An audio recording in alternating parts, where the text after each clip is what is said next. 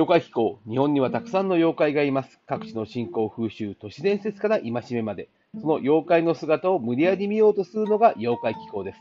種子島の民話より、宝満の池、昔、日照りが続いて、茎長の田んぼがカチカチに干上がり、苗はもうすぐ枯れてしまうという情けないありさまとなりました。村人はただおろおろするばかり。ところが、それほどの日照りにもかかわらず、宝満の池はいっぱいの水をたたえています。そこで茎長の人々は相談して、水を掘って池の水を田に引こうということになりました。みんな、桑や棒を持って一生懸命掘り始めました。何時間も掘って、あと一息で池に通じるという時になって、大きな岩に突き当たりました。みんなは、えいえいと掛け声を合わせ、とうとうその岩を掘り起こしました。が、その途端、一同は声を声を飲んで立ちすくみました。それもそのはず、岩の下から真っ赤な血の泉が湧き出てきたのです。それと同時に、ものすごい風がビューンビューンと吹き出して、辺りの場所の葉が裂け、木の小枝が折れ、池の面はみるみると大波に湧き湧き返りました。空は空もいつの間にかどんより曇っています。すると突然、人々は目の前にものすごく大きな松の幹が山の上からゴロゴロと転がり落ちてきました。ところが、その幹があれよあれよと思う間に、角が生え、髭が伸び、手足が出て、鱗が輝き出し、真っ赤な目がランランとも、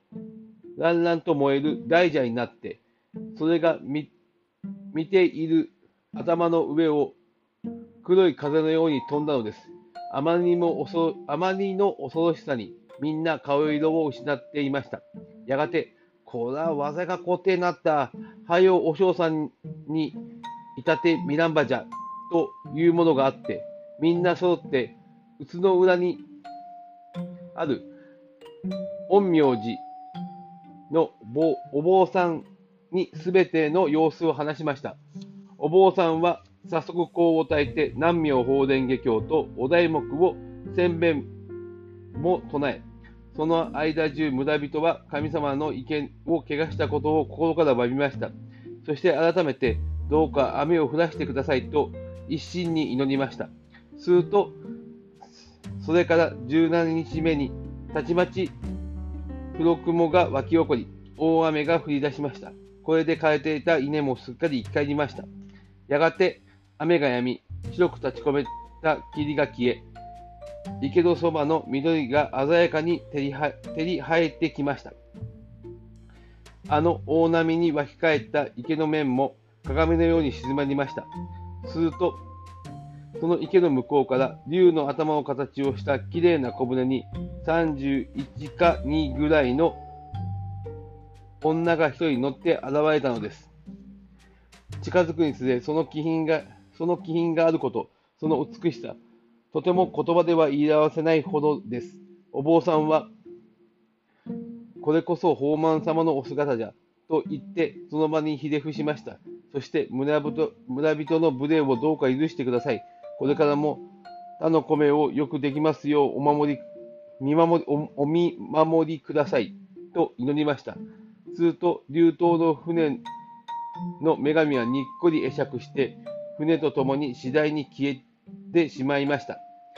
それから村人は池のほとりに石を積んでお祭りし合った宝満様に立派なお社を寄進し、女神はその子その時の姿を木造に作って安置しました。この頃は神と仏が一緒に考えられてられ信仰されていましたので、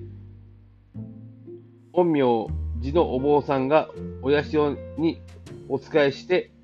宝満大菩薩と崇めたということです。はい、宝満様でございます。いろいろと、えー、ですね、絡んできてます。えー、お坊さんが南明法伝華経とお題目を千遍唱えたけど、千遍少ねえなってちょっと思ってしまった私は悪いやつです。はい。あの、まあ、水神伝説、プラス、えー、日本にある一つの風習がここに描かれています。まず時代背景からいきますと、えー、この、え、陰陽師、陰陽師、陰陽師さんは多分、あのー、法華宗の、えー、お寺でございますね。あのえー、種子島は、えー、鉄砲伝来の頃ですね。あの頃の段階には、一島全部が法華経に帰依していましたので、えー、一島法華といわれる状況でありました。えー、鉄砲伝来で、えーえー、ナンパ船になった船を助けたのは、えー、法華経の、まあ、法華経は平和思想ということになってますので、えー、聖徳太子も法華経のを元にして、えー、17条の憲法を決めた、えー、平和に物事を収めようとする、えー、考え方であるということですので、えーナンパ船を必ず助けるという法律があったからこそ、その鉄砲伝来に至ったという経緯もございますので、えー、いうふうな感じでございます。また、あのー、日本には神仏合祀という、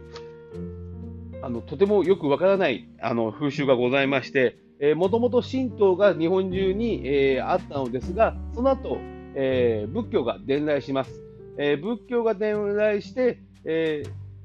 その後、えー、神道の神様と、えー、仏教に現れる一つの如来とか菩薩とかを、えー、その神道の神に当てはめて、その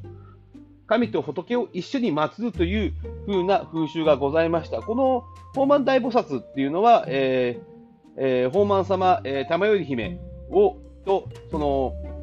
宝満大菩薩というものを同じに捉え、えー、いうふう、あの、同じものとして祀るというふうなことを、えー、宝満神社でやったと最後も書いてありますが、そのようなの名残でございます。で、えー、明治期になると廃仏希釈運動というものが始まり、えー、その神仏合祀を無理やり剥がされたり、もともと寺であった場所が神社に変えられたりということがございます。えー、それが一番吹き荒れたのが鹿児島、え、薩摩地方でございますね。その辺のところで、えー、仁王像の腰からばったり、ばっつり切られたものがあったりしたりとかしてますので、えー、それを見かけたら、あ、廃仏記者、あこれこの場所は神仏合祀だったんだな、そして、えー、切られたのは、えー、廃物希釈運動でこういうことになっちゃったのかなっていうふうに、えー、思っていただけたらなと思います。えー、ですね、あのこれ、多分海外の人から聞くと、なんだこいつだっていう風な感覚になると思うんですけど、えー、ある意味争わないということを選択したことなのかなと思います。えー、その前にあった宗教を、えー、弾圧して弾圧し尽くして、その者たちを滅ぼして、新しい考えをでしか生きていけないようにするっていう、えー、他の地域の考えと違い、もともとあった考えとあの合わせてみこう争わずこうやっていこうというふうにした考え方というのは私実は好感を持っていまして、えー、神仏合祀とはあの、なんとか無理やり平和にやっていこうよっていう、その当時の人たちのものすごい知恵だったのかなと思っております。はい。えー、各地でもそういう場所ありますので、皆さん探したときに、あこういう場所かなと思っていただけたらなと思います。はい。ではまた、妖怪の世界でお会いしましょう。